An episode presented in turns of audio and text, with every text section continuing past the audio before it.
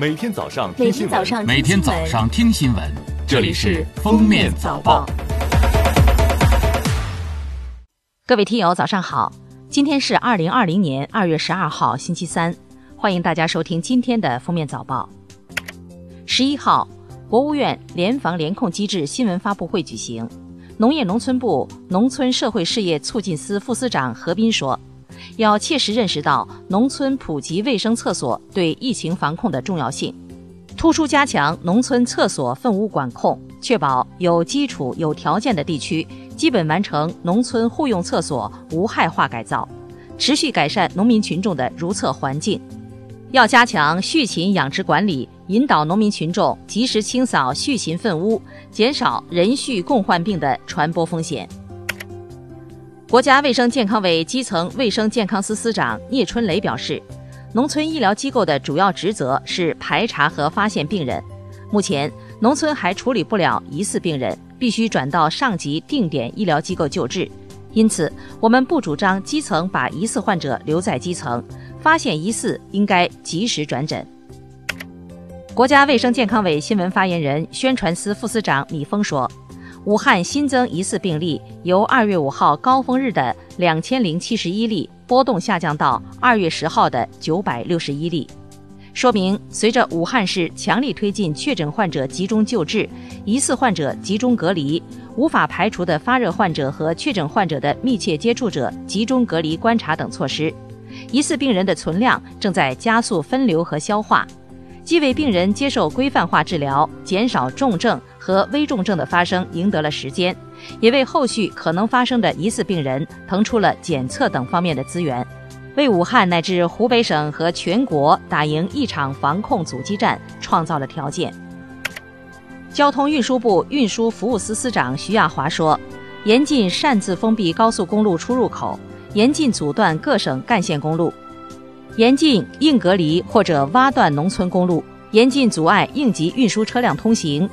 严禁擅自在高速公路服务区、收费站、省界和各省干线公路设置疫情防控检疫点或者检测站。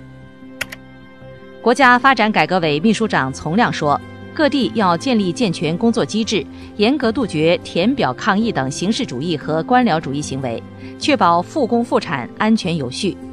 重要国计民生领域要立即复工复产，重大项目要及时返岗、尽早开工，其他不具备条件的企业可暂不开工。疫情高发地区和非紧迫岗位可适当延期返程。人力资源社会保障部就业促进司司长张莹说：“对高校毕业生优化服务，扩大在线办理事项，鼓励网上面试、网上签约、网上报到。”引导用人单位适当延长招聘时间，推迟体检，推迟签约录取，同时视情况调整事业单位、国有企业基层服务项目招聘招录的笔试面试时间。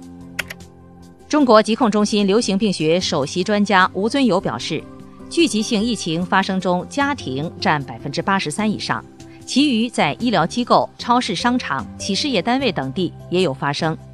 吴尊友同时表示，出现聚集性疫情，说明没有向社会扩散，防范措施得力。同时，针对有网友因害怕疫情出门戴七八个口罩的现象，吴尊友称，对于普通老百姓来说，一般的一次性医用口罩使用一个就可以了，而且口罩也不是说讲电话、喝口水之后马上就要扔掉，这没有必要，可以重复使用。最高人民法院、最高人民检察院、公安部、司法部联合印发《关于依法惩治妨害新型冠状病毒感染肺炎疫情防控违法犯罪的意见》，明确要依法严惩抗拒疫情防控措施、暴力伤医、制假售假、哄抬物价、造谣传谣等十类违法犯罪。十号，交通运输部印发通知，要求全力做好农民工返岗运输服务保障。对省际、市际客运包车，按照核定载客人数的百分之五十控制客座率，为乘客分散就座创造条件，切实降低交叉感染风险。落实好疫情防控期间农民工返岗包车免费通行政策，中到地交通运输部门不得以本地道路客运停运为由，阻碍农民工返岗包车进入本市。用工输出省份交通运输部门要配合卫健部门指导做好农民工出行前健康检查，坚决防止农民工带病出行。二月十一号十时三十分，海南第一例新冠肺炎确诊儿童出院，该患儿也是海南年龄最小的确诊患者。该患儿是海南第七号确诊病例，女，三个月，一月二十七号确诊，经过十五天的隔离治疗，病愈出院。记者十一号从中国人民银行获悉，为加强新型冠状病毒肺炎疫情防控工作，减少人员聚集，阻断疫情传播，更好保障人民群众生命安全和身体健康，央行将推迟进行原定于二零二零年二月二十一号到二月二十四号期间开展的二零二零年贺岁普通纪念币的第二批次预约兑换工作，具体兑换日期及工作安排另行公布。二月十一号，湖南省教育厅发布通知，根据疫情发展情况，为切实保障广大师生身体健康和生命安全，经研究决定，全省各级各类学校开学时间不早于三月二号。近日，六十五岁女性自武汉返回山西，四十二天后确诊新冠肺炎，引发关注。当地回应称，这名确诊患者系二代病例，涉及家庭聚集性疫情。在他发病前，其儿媳妇儿已于一月二十五号确诊。近日，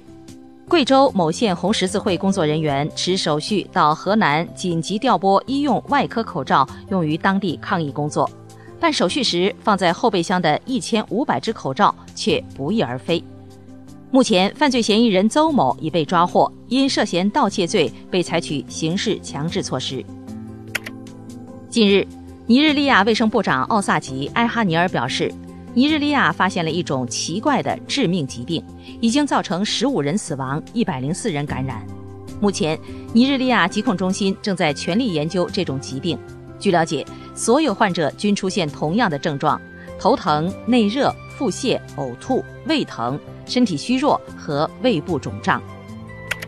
球王贝利的儿子埃迪尼奥在接受巴西媒体采访时透露。七十九岁的球王贝利因为身体问题患上了抑郁症。他表示，贝利此前做了一个胯部手术，但恢复不理想，导致行走不便。贝利很尴尬自己的处境，不愿意出门，不想被人看到。感谢收听今天的封面早报，明天再见。本节目由喜马拉雅和封面新闻联合播出。